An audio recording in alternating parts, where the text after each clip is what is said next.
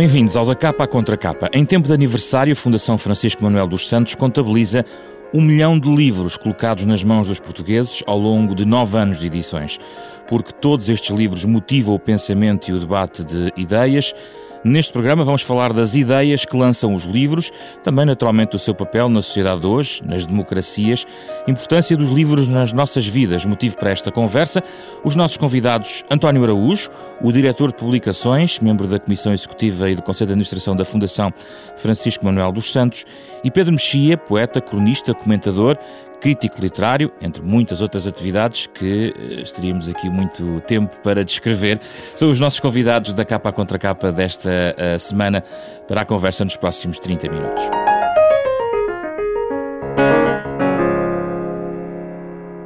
Bem-vindos, António e Pedro Mexia. António é uma, um repetente no nosso programa, com gosto de sempre recebê-lo. O Pedro também, obrigado pela, pela vossa presença. Obrigado. Eu não posso deixar de começar, António Araújo, por falar do milhão de livros da Fundação Francisco Manuel dos Santos. Estamos a falar dos ensaios e, e retratos, uh, vendidos em quase todos os lugares. Ainda há lugares onde Ainda não chegam os livros, talvez na biblioteca da, do Palácio da Ajuda, pelo que percebi. Há lugares, os livros acho que chegam a todos os lugares, possivelmente vamos descobrir os sítios onde não haja pessoas aí possivelmente não, não há muitos livros. Mas ainda há pouco falava com o Pedro, realmente um, um milhão é um, não é só um número redondo, é um número bonito. Uh, aí incluem-se as ofertas que a Fundação também faz, uh, mas que, não, que para esse milhão não, não contribuem nem, nem sequer talvez menos de 10% desse milhão, eh, para todas as escolas, eh, inclusivamente fizemos um protocolo com, com Cabo Verde, com o Ministério da Cultura, e todas as escolas de Cabo Verde têm os nossos livros. E como disse, essencialmente são ensaios e retratos. Também nas publicações da Fundação se incluem os estudos e aquilo que muitas vezes chamamos híbridos, que são que são livros eh, que não estão inseridos eh, numa coleção. Por exemplo, um livro muito interessante sobre José, José Afonso Furtado sobre a, literacia, o universo digital, eh, e também outro, Limites da Ciência, de Jorge Calado, só para citar, já agora citar um, terceiro, de Filipe Duarte Santos, As Alterações Globais. Uh, são outros livros que, que a Fundação disponibiliza, mas essencialmente um milhão de livros corresponde sobretudo à coleção de ensaios, que já tem 87 títulos, e à nova coleção de, de retratos, que são reportagens, etc. Inclui os e-books também? Não, aí penso que não. Penso que os e-books ainda é relativamente residual.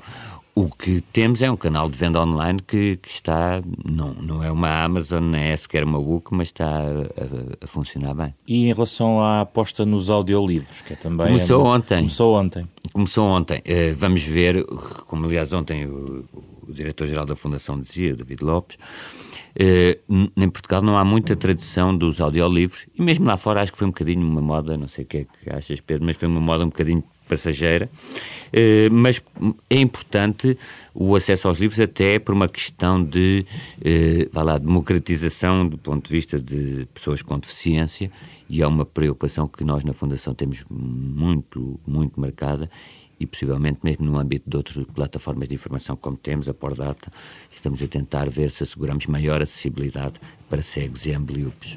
Pedro Mexia, que diferença pode fazer este milhão de livros nas mãos dos portugueses?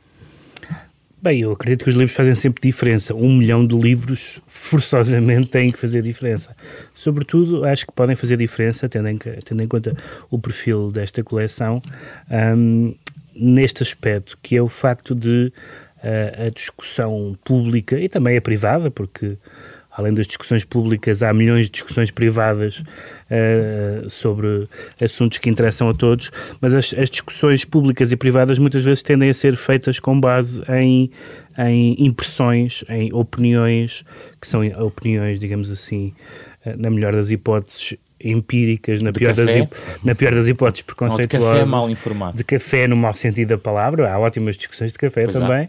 mas um, há uma dimensão que tem tudo a ver também com, a, com o trabalho da Fundação de, de fornecer uh, dados para que se discuta sobre eles. Eu acho que isso é bastante importante, uh, nomeadamente quando se uh, quando há tantas discussões que nós vemos no espaço público que existem como se não houvesse trabalho feito sobre essa área, como se não soubesse nada sobre aquilo, como se cada pessoa pudesse dar opiniões ignorando que há uh, investigação, uh, trabalhos académicos, etc., sobre essa área e que, portanto, bem ou mal, tem que se partir do que se sabe e não do que se, do que se acha, porque sim. E eu acho que essa é, é uma das virtudes principais da própria, da própria ideia da coleção e tenho a certeza que da, dos efeitos que ela teve nas pessoas que, a, que, que leram, que, que uh, não sei se há alguém que tenha a coleção inteira, eu tenho a coleção inteira porque me oferecem, mas mesmo que não me oferecessem teria boa parte. Mas a promoção da leitura é um objetivo, António? Não é o objetivo primário, acaba por, por sê-lo. Uh, ao, é lateral. Nós gostávamos de promover mais a leitura, significa que as pessoas estivessem a, a ler os nossos livros. Mas sim, indiretamente, o facto de estarmos em todas as escolas, prisões, os, uh, hospitais, nessas bibliotecas, é uma forma de, de promover a leitura e, por, um lado, por outro lado, ter, como disse o Pedro, os ensaios que têm dados objetivos. Por exemplo, vamos ter um ensaio sobre desperdício alimentar eh, este ano, de Iva Pires, em que, com base em, em, números que muitas vezes nós não conhecemos. Ela mostra que o desperdício alimentar em Portugal, agora não tenho aqui o, o, o, número correto, mas é dos mais elevados da Europa, não sendo o mais elevado. Atenção, há países com maior desperdício alimentar. E eu penso, como disse o Pedro, dar informações. Por exemplo, a Pordata teve um número que é, que é o seguinte: o salário mínimo em Portugal, desde que foi criado, logo a seguir ao 25 de Abril, até hoje, mantém o mesmo valor, no sentido, em termos reais, como é evidente, não é em termos nominais, portanto, mantém o mesmo valor. Eu acho que é, é, é importante os portugueses, numa, num debate sobre o salário mínimo, perceberem que ele não, não sofreu, eh, não acompanhou, vá lá, o, o aumento de bem-estar desde, desde o 25 de Abril. Eh, e, portanto, são dados que já existiam, vá lá, dados estatísticos já existiam, a Fundação não produz informação estatística primária, mas a sua divulgação é, é importante. Agora, que a promoção da leitura esperamos que seja maior, sim, até pela abertura, vá lá, deste, desta coleção retratos, que são livros mais subjetivos, mais vividos e, portanto, que podem interessar, vá lá, a um grande público. Uh, um dos tópicos que ficou da nossa última conversa aqui com o Francisco José Viegas tinha a ver com a qualidade da leitura que nós temos hoje em dia. Pedro Mexia gostava de ouvir, porque uh, depois, isto entra, entrou também na promoção da própria leitura, mas uh, como fomentar uma leitura de qualidade e se ela e se este milhão de livros poderá fazer a diferença no acesso nas, nas, bibliotecas, mas sobretudo o tempo que temos também para a leitura hoje em dia, tendo em conta aquilo que o António costuma chamar o combate ao tédio, não é? Da sociedade atual. Eu tenho uma opinião um bocadinho, hum, uh, talvez, uh, uh, que algumas pessoas podem considerar elitista sobre essa matéria. Eu acho que, na maior parte dos casos, quem não lê não quer ler.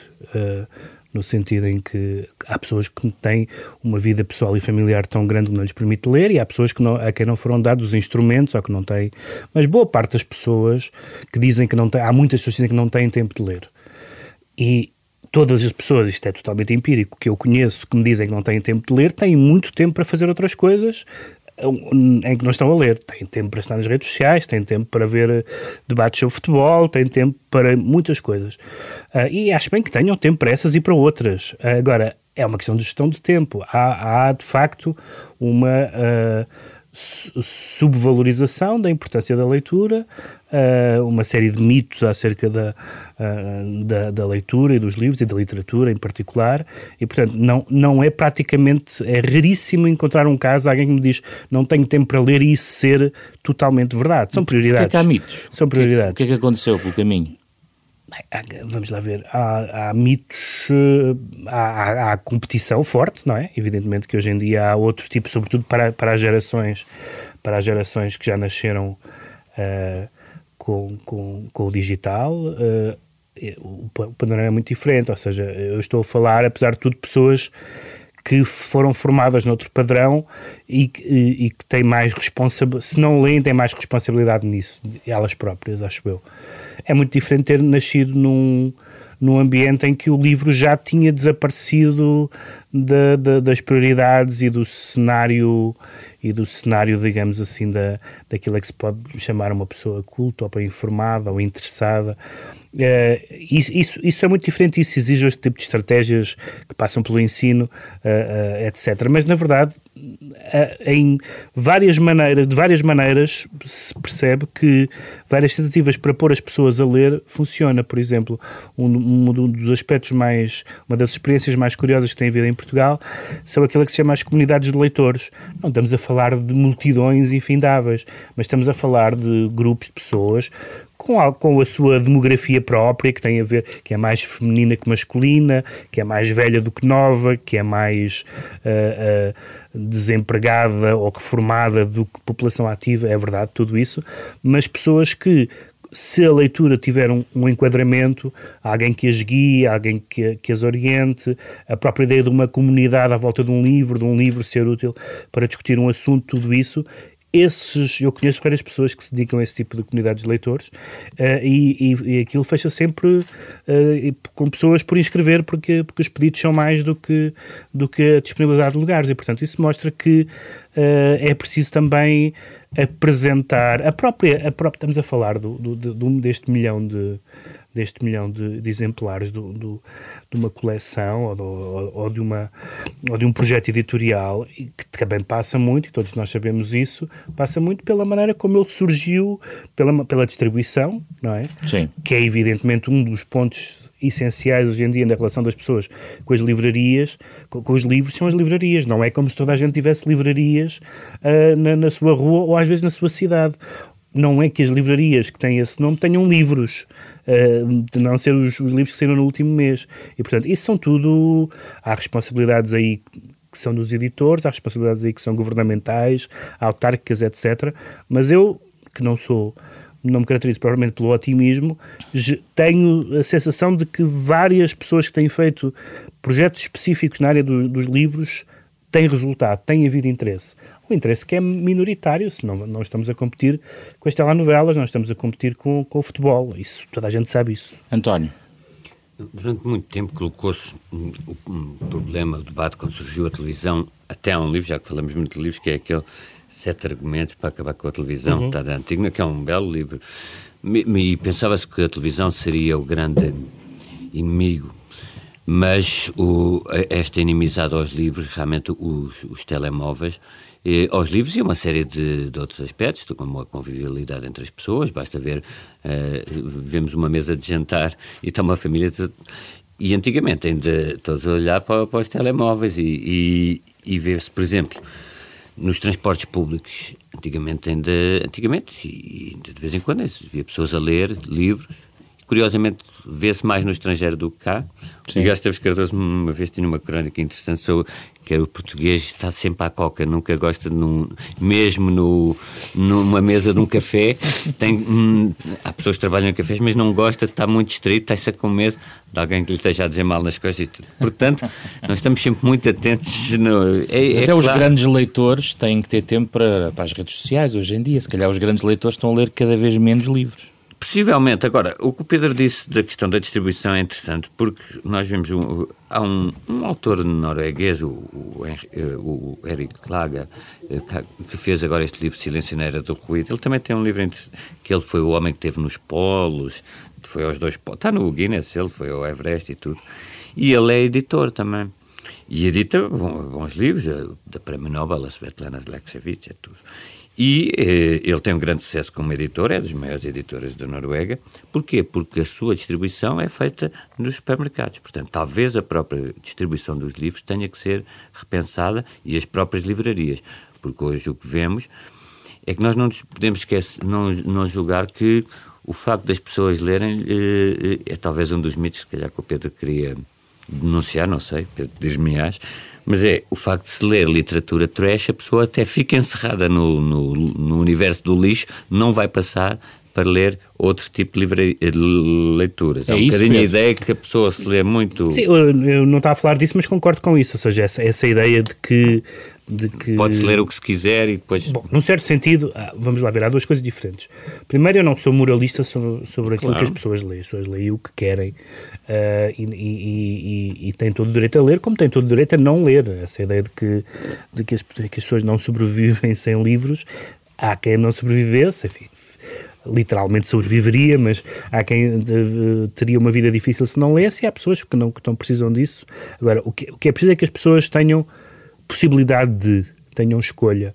Tenham escolha em termos de, na escola, lhes uh, terem um canon que não, não lhes mata o gosto pela leitura, mas pelo contrário, que tem a ver com o tipo de textos que se, uh, que se ensina e a maneira como se ensina esses textos que, que as bibliotecas, que apesar de tudo nesta equação toda é, é das coisas que funciona melhor, é dos elementos que funciona melhor, é a rede das bibliotecas, tenha, estejam não só bem equipadas, mas tenha de facto esse tipo de movida, passa a expressão à volta dos livros. Eu devo dizer que as minhas experiências, praticamente todas melhores, em termos de contacto com leitores, não digo necessariamente com meus leitores, mas com leitores, foi em grupos eh, organizados por bibliotecas ao longo do, do país uh, por todo o país, uh, e depois que as livrarias tenham livros, o que, o que eu insisto muito nisso porque... Começa a ser difícil. Começa a ser difícil. A ideia, a ideia, por exemplo, de que um livro que tem dois anos é um livro antigo, é um tipo de resposta. Dois meses, dois meses já. Isso é da voragem da publicação. Quer dizer. Sim, exatamente. E, da, da, evidentemente, todos aquelas, os, os destaques condicionados por uh, promoções das editoras, etc. Toda essa lógica que, que, que nós conhecemos. Vai havendo algumas livrarias de, de, de nicho uh, um, que conseguem ter o seu público fiel, mas, mas ainda, ainda há pouco tempo vinha no jornal uma uma infografia no, no, público, uma infografia sobre as livrarias que fecharam uh, em Lisboa no século XXI e era uma, era uma calamidade pública. Fecharam entre livrarias e alfarrabistas, foi uma razia total, em, por várias razões, não só por questões ligadas ao livro estritamente, também tinha a ver com as rendas, em alguns casos, mas era, era, era catastrófico. E evidentemente que se, se não houver livrarias há sempre as bibliotecas, mas numa cidade, se não houver livrarias, é, é, é, muito complicado. As pessoas, a ideia que eu tenho é que as, as bibliotecas mais concorridas são as de são, são as bibliotecas de, de, terras mais pequenas. Pelo menos é a minha impressão, lá está, empírica, porque são pessoas que, onde, que têm ali livros que não têm necessariamente nas livrarias. Enquanto, por exemplo, em, em, em Lisboa, sinto muitas vezes uma certa atitude snob em relação às, às bibliotecas. Ah, nunca fui a uma biblioteca, se eu quiser vou, vou comprar livraria um tal e livraria Y e X. Mas isso já nem é verdade, porque isso já cada vez menos há, cada vez mais a, a, as opções de escolha se reduzem. António, a importância dos leitores vai depois dar a, aos escritores que temos, a maior parte deles, em princípio, serão também leitores. Uh, Espera-se. Espera-se que sim, não é? Não, eu estava a lembrar-me de um caso uh, que o Pedro Mexia também conhece bem, de Rosa Oliveira, que chegou tarde à, à publicação, depois de ter uh, lido bastante, e ele continua a ler, escreveu para a gaveta muitas vezes, e depois há aqui um fator que eu queria trazer aqui, porque ambos são bloggers, que ela foi testando também na, na net uh, um conjunto de textos. Uh, ou seja, a internet também permitiu trazer uh, gente para a escrita em papel como nós conhecemos. É Sem dúvida, isso, claro. E, e é também, eu e o Pedro trabalhamos há muitos anos, ou escrevemos há muitos anos para o ADN jovem, não é? Era uhum. DNA. Para o DNA. DNA. Bem, eu pós dois. Pois, mas uh, eu acho que a importância dos suplementos nos, nos jornais também Sim. é muito grande. Eu, por exemplo, gosto de ver sempre aquelas recensões do, eh, mais pequenas do João César Silva no, no Diário Notícias, porque me chama a atenção para alguns livros que podem estar desaparecidos nas livrarias. Mas há falta de crítica literária, ou não? Hoje estamos a comparar-nos com tempos que já não voltam. Ah, eu acho que sim. Há, há falta de crítica de e os críticos... falta de crítica, né? Sim, é mais... Ponto. Porque o Pedro há bocado dizia que não era moralista, mas eu lembro-me de uma crónica tua, uma crítica tua, um livro do Miguel Graça Moura, aquele livro pseudo-erótico, ou que nem sequer ficava... De memórias, como é que o livro se chamava? Já nem me lembro como é que... Bem, todos não nos sei. esquecemos e acho que é preciso... Não, mas não, Google. Repara, eu, eu divertia-me, eu divertia claro, com o conteúdo também, daquele claro. livro. Eu digo que não sou moralista no sentido de que... Não, eu compreendo dizer, o que estás a dizer. Que vergonha claro. esta pessoa, o meu vizinho do lado que não leu o Proust. Claro, eu acho que às vezes uma, uma sobranceria das pessoas da Como cultura. Como se nós tivéssemos lido. Que, exatamente, exatamente. Uh, há uma sobranceria às vezes das pessoas em relação ao, ao, que os outros fazem com a vida, incluindo nas suas leituras, que eu acho, que eu acho desagradável. E portanto eu, eu prefiro, uma das coisas naqueles inquéritos de verão há sempre umas figuras públicas a dizer que que leram, ou em geral que leram, coisas que obviamente não leram. Então, quando nós os conhecemos pessoalmente, temos certeza. Portanto, eu acho isso pior. Acho, acho pior uma pessoa fingir uma cultura que não tem do que assumir, por exemplo, não gosto de ler. Não há, não, não há nenhuma figura Estou pública. Não há nenhuma figura vez, pública dizer... que diga não gosto de ler, por exemplo. Não, pelo contrário. Que, certeza que há. Os políticos dizem sempre o que é que gostam mais de fazer. Pois inventam livros que não existem, Óbvio, também títulos é que não existem. Também é o caso. Títulos que não... Mais do que um, mais do que um. Mas em relação aos blogs, eh, de certa maneira, também houve, há qualidade literária Sim. nos blogs que depois acabou por, por ajudar. Mas os blogs morreram um bocadinho. Sim, morreram um bocadinho. Eu sei que morreram, mas isso mas transitaram para, para a literatura, transitaram para livros. Tudo o que vocês leram em determinada altura na explosão dos blogs. Ah, não, não. Não, mas por exemplo, uma, uma, eu acho que ela começou como blogger, Ana Cássia Rebelo. Sim. Ana de Amsterdão. Ana de Amsterdão tinha um, Não, claro que começou como blog, tinha um blog Ana sim, de Amsterdão. É uma grande escritora. e é? saiu em livro. Claro, claro, depois saiu em livro com o prefácio do João Pedro Como Jorge. o Rogério Casanova, sim, sim, também o foi Rogério Casanova em livro, também. assim as coisas, algumas das, não todas, mas algumas das coisas melhores acabaram por... Claro, ainda agora o problema um... é, que é, é que isso comercialmente não funcionou. Não? Não. Praticamente ah, nenhum deles, praticamente nenhuma das experiências de livros.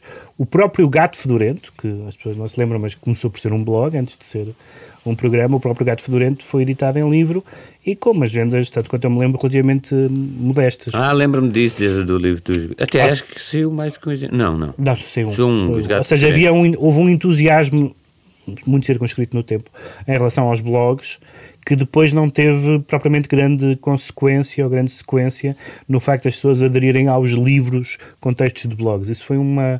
Eh, tanto que houve ali Mas para a promoção anos... da, de, literatura ou de livros, a disseminação de que este livro existe ou aquilo. Ah, não, isso é importante. Foi importante. Para a disseminação Mas... e também para o facto de surgirem pessoas que não têm possibilidades logo de editar um livro, não são conhecidas claro. ou qualquer coisa, e, e, e, e escrevem, não é? Já não se conseguiu fazer esse movimento com as redes sociais. Não, não há nada a fazer, é isso? é muito mais curto. Só conheço um caso, assim, pelo menos relevante, que é um texto, um livro de, de posts do Facebook do Frederico Lourenço. Hum. Acho que é o único, pelo menos de redes sociais, Sim, que eu me lembro. Frederico Lourenço já tem assim a hora que tem. Não, portanto... não é isso, mas quero dizer, um livro que tenha sido publicado com textos das redes sociais, quer dizer, coisas relevantes, não estou a falar da Maria Vieira, estou a falar de coisas com alguma relevância. O Frederico Lourenço publicou. Mas há qualidade literária nas redes sociais? Pois eu não sei, isso é, isso é Mas há muitos, é há muitos livros lá, de papel não, não que parecem redes sociais. não é, eu também não conheço bem as redes sociais, mas, por exemplo, ainda agora, um livro que surgiu recentemente, Manobras de Guerrilha, do Bruno Vieira Amaral, em que ele uh, reúne alguns textos publicados em blogs, como Sim. no blog dele, o Circo de Lama, e que são textos são pequenos ensaios, não, não são propriamente posts de cinco linhas, são pequenos ensaios, uns, eh, todos muito interessantes, por exemplo, um sobre fotografia, sobre fotografias familiares. Este é um, um livro que eu recomendo, este livro do, do Bruno, porque quer dizer, está a qualidade eh, que nós reconhecemos na escrita dele e no modo informado, sem ser eh, com pesada erudição, em que ele vai falando desde o David Bowie ao, ao Fernando Chalana, dessa, uma viagem à Índia, outra a Budapeste, e muitos textos que lá estão vieram de, de blogs. Livros como objeto físico, Pedro Mexia, a, a expectativa em relação ao digital, a questão dos e-books, como é que a, a poesia que, que tem um, um, um âmbito muito específico, tem, não tem? Tem, nesse aspecto, bem, tem um âmbito específico em geral, mas nesse tem, um, tem uma especificidade que é, pelo menos em Portugal, não sei como é que, como é que acontece noutros países, se o e-book da edição literária não é, é bastante minoritário em Portugal, na poesia é, diria até residual é dizer demais. Ou seja, as pessoas de, que leem poesia querem livros, papel. Em, livros em papel. É isso, o grande reduto isso, de, isso, do papel. Isso, isso claramente. E, de, e em geral, a, a, a, edição de literatura, também é aquilo que eu acompanho melhor e aquilo que, que, que tenho mais informação, uh, o e-book não, não teve o impacto em Portugal, não, ainda não tem, ou não sei se vai ter, do que tem outros, do, do, do que tem noutros países. Agora, o, o, livro digital tem, nas suas, várias, nas suas várias plataformas e formatos, tem muita importância para uh, livros uh, de livros técnicos, digamos assim, no, em toda a sua extensão. Isso, como é óbvio, hoje em dia há muita gente que só, que para a sua profissão ou para os seus estudos, um, é através do, do, do e-book ou, do, ou, de uma outra forma qualquer de aceder a livros que não no, o livro físico em papel, um, é aí que, que, se abastece, é aí que são os seus hábitos. Isso, uh, isso, isso, isso creio que tende a crescer e tende a desmaterializar-se cada vez mais. As pessoas da literatura têm, e até as da poesia em particular, são um bocadinho fetichistas e são aquelas pessoas que têm aquela conversa às vezes um bocadinho chata, mas não falsa, sobre o cheiro dos livros e não sei o que. E os audiolivros, Pedro Mexia? Que...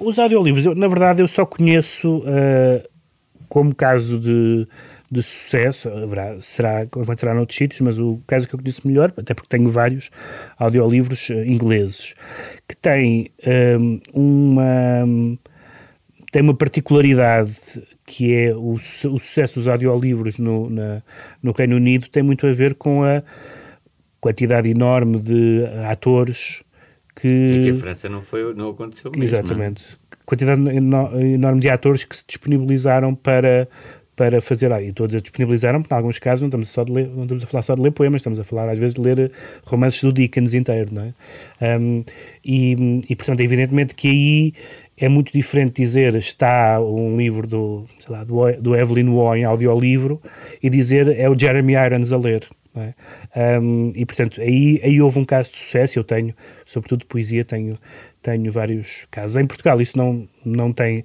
não tem acontecido, houve, houve uh, suponho que a presença, foi a presença que tinha aquela coleção uhum. de, de, de, de, livros de poesia que tinha um CD com Sim. o Luís Miguel Sintra e outras pessoas a ler os poemas. Teve uma fase, acho que, acho que correu bemzinha a edição, mas não, não teve continuidade. E na verdade não tem tido muito. O que é um pouco estranho, não tem tido muito sucesso, o que é um pouco estranho, que nós tivemos até, no caso da poesia, mais uma vez, uh, onde isso talvez se preste mais. Um, temos até uma tradição forte, desde o do Vilaré ao Mário Viegas, etc. Temos até uma relação forte da poesia dita. Sim. A Germana Tanger, que morreu há. Os CDs de, de, poesia uhum. uh, foram editados também à altura. Sim sim, sim, sim, sim. até dos próprios poetas a ler. Há várias, claro. vários discos do Miguel Torga, uh, uh, o José Gomes Ferreira, etc., a ler os seus próprios poemas. Isso, isso passou um bocadinho. Do Eric Santos, claro. Santos também. Este, sim, estamos Agora, a falar o Pedro logo, sim. referiu ali um ponto que, que eu acho que é a questão das bibliotecas, mas uma coisa que se passa em Portugal, e isso talvez seja a explicação porque nós acumulamos tantos livros em, em casa, e o Pedro temos, temos esse problema, depois até por uma pequena história que posso contar, que nós, além de partilharmos uma uma amizade há muitos anos, eh, partilhamos também uma pessoa que nos transporta os livros e que... Que nos dá informações sobre a biblioteca um do outro. Exatamente, exatamente. A sério, um espião. Exatamente. Um espião, um espião que diz que o Pedro tem mais livros que eu, mas estão encaixetados. Tu tens mais livros, mas estão encaixetados. Portanto, um livro que esteja encaixetado está morto. Mas o que se passa, portanto, não conta para este campeonato. Mas o que se passa é que, por exemplo, as bibliotecas universitárias nos Estados Unidos é uma luxúria, não é? Uhum. A Biblioteca de Brown, só para dar uma ideia, da Universidade de Brown tem todos os livros do Pedro, isso, isso é verdade, isso é, era habitual, mas também tem os meus livros, o que, isso é que é estranho, não é? É só para dizer que como é que uma Universidade dos Estados Unidos compra tudo. E atenção, tem departamento de estudos portugueses ou luso-brasileiros, como se chama, mas também eh, imagino o que é para, para chegar a ter eh, livros meus, o que é que não, não, não deverá ter e, e, isso na Biblioteca Nacional também tem que ser muito. Isso não ocorre, porque os livros demoram ser tempos a vir à sala de leitura ser, e nas outras bibliotecas. A lei do, do depósito legal também não, não está muito uh, a ser cumprida, penso eu, que, porque as editoras também já têm tantos problemas, muitas vezes, uhum. sobretudo pequenas editoras, e isso acaba por um, dificultar sobretudo para estudantes e não só, uh, o acesso, o acesso ao, ao livro. Uh, o facto de muitas bibliotecas não estarem equipadas com. Não estou aqui a criticar as bibliotecas, como o Pedro disse, funciona muito bem. Agora, uh, nós não temos, é sobretudo nas universidades, na chamada não ficção, nos livros de. Uhum bibliotecas muito muito numerosas, muito vastas, não é? Isso é isso e além é que a edição coisa... em português de determinadas áreas é muito limitada. Claro, muitas vezes, dado este universalismo do inglês e o facto das novas gerações já terem um acesso muito grande ao inglês, faz com que livros manuais e, e outros livros. E mesmo, eu até saúdo muitos editores portugueses porque estarem a editar livros que não se sabia. Eu, por exemplo, um livro do Steven Pinker que uhum. surgiu cá, aqueles calhamaços, ou aquele livro do, do Orlando Figas sobre o, o século da Revolução Russa. Esses livros muitas vezes as pessoas compram-nos na Amazon em inglês, portanto o, o, público, digamos, imediato e mais tendencial para esse género de livros já o comprava nas... Agora, estar a pagar direitos, está para fazer a tradução e tudo, é um trabalho heróico. E há editoras que fazem um verdadeiro serviço público, estou a pensar, por exemplo, a, a coleção de textos de filosofia das edições 70.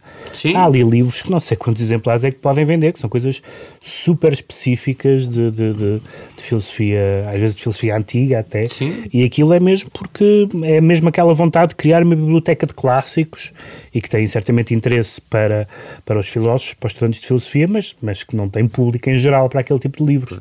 E isso é, é interessante, porque apesar de tudo é, nós temos um bocadinho a ideia de que os, algumas pessoas têm uma ideia, melhor dizendo, que os editores são todos mais ou menos mercenários e não é o caso. Há, Há alguns que são, como em qualquer outra área, mas há muitas pessoas que publicam.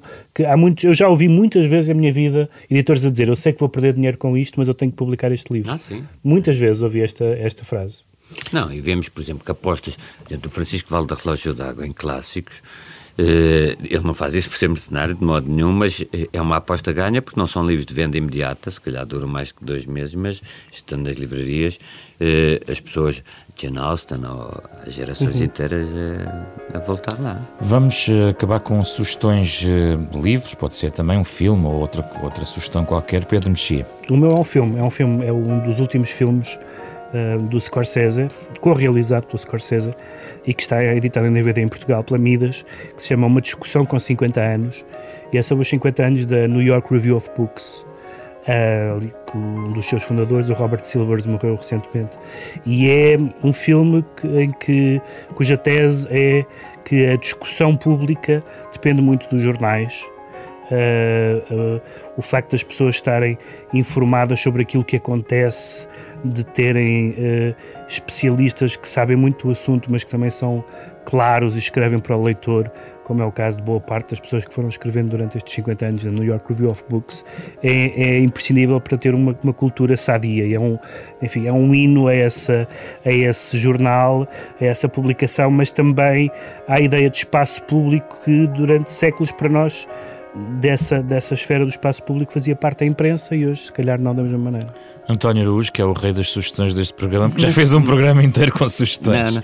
Mas pegando no que o Pedro estava a dizer, na New York Review of Books, há um documentário que está na Netflix, não sei se posso fazer essa publicidade, sobre a John Didion, uhum. John Didion que, e fala o, o, Bob Silvers, o Robert Silvers, uh, aparece muito, uhum. uh, e, e ela é uma, uma autora que uma jornalista, tem uma série e, e também ensaísta e tudo. Tem um, um, livro que eu acho muito interessante que é do White Album, mas cá tem um livro tremendo chamado O Ano do Pensamento Mágico, eh, que é um livro, digamos, devastador, mas que as pessoas, quanto a mim, deviam ler, porque é um, um belo, belo livro. E esse documentário sobre a Joan Didion e o que é, como é que funciona fala, mostra-se um bocadinho como é que funciona, não como no, no, no, do Scorsese, mas como é que funciona a New York Review of Books. Do ponto de vista de sugestões, Nacionais, eu faria talvez um, uma mais antiga, um livro que li há pouco tempo, do Valério Romão, da Abismo, o da Joana. É, ele tem outros, o Autismo, e agora tem um mais recente. É um grande escritor eh, português e também outro, eh, outro grande nome, ainda que jovem, da nossa literatura e das nossas letras, do Bruno Vieira Amaral, este Manobras de Guerrilha da Quetzal, também é um livro. Obrigado, António. Obrigado, Pedro Mexia. Da capa contra capa fica por aqui um programa da Renascença em parceria com a Fundação Francisco Manuel dos Santos, sempre ao sábado às nove e meia da manhã. Pode ouvir de novo em podcast nas plataformas digitais habituais, também em rr.sap.pt. Tentamos conhecer melhor Portugal, os portugueses, debater eh, várias matérias da sociedade, como sempre acompanhados pela música de Mário Laginha, autor deste genérico. Eu sou José Pedro Frazão, produção deste programa de Ana Marta Domingos, com o apoio de Carlos Vermelho e André Peralta. Regressamos na próxima semana.